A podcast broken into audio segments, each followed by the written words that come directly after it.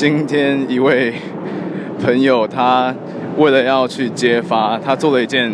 很有趣的事情。他本身是做记者的，那上他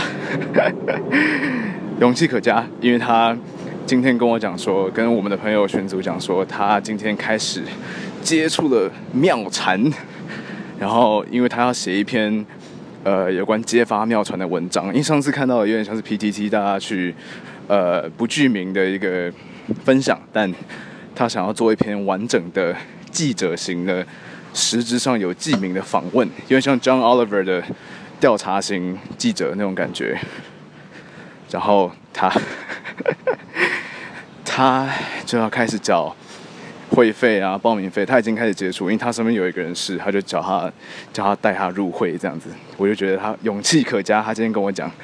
所以之后未来再看看喽。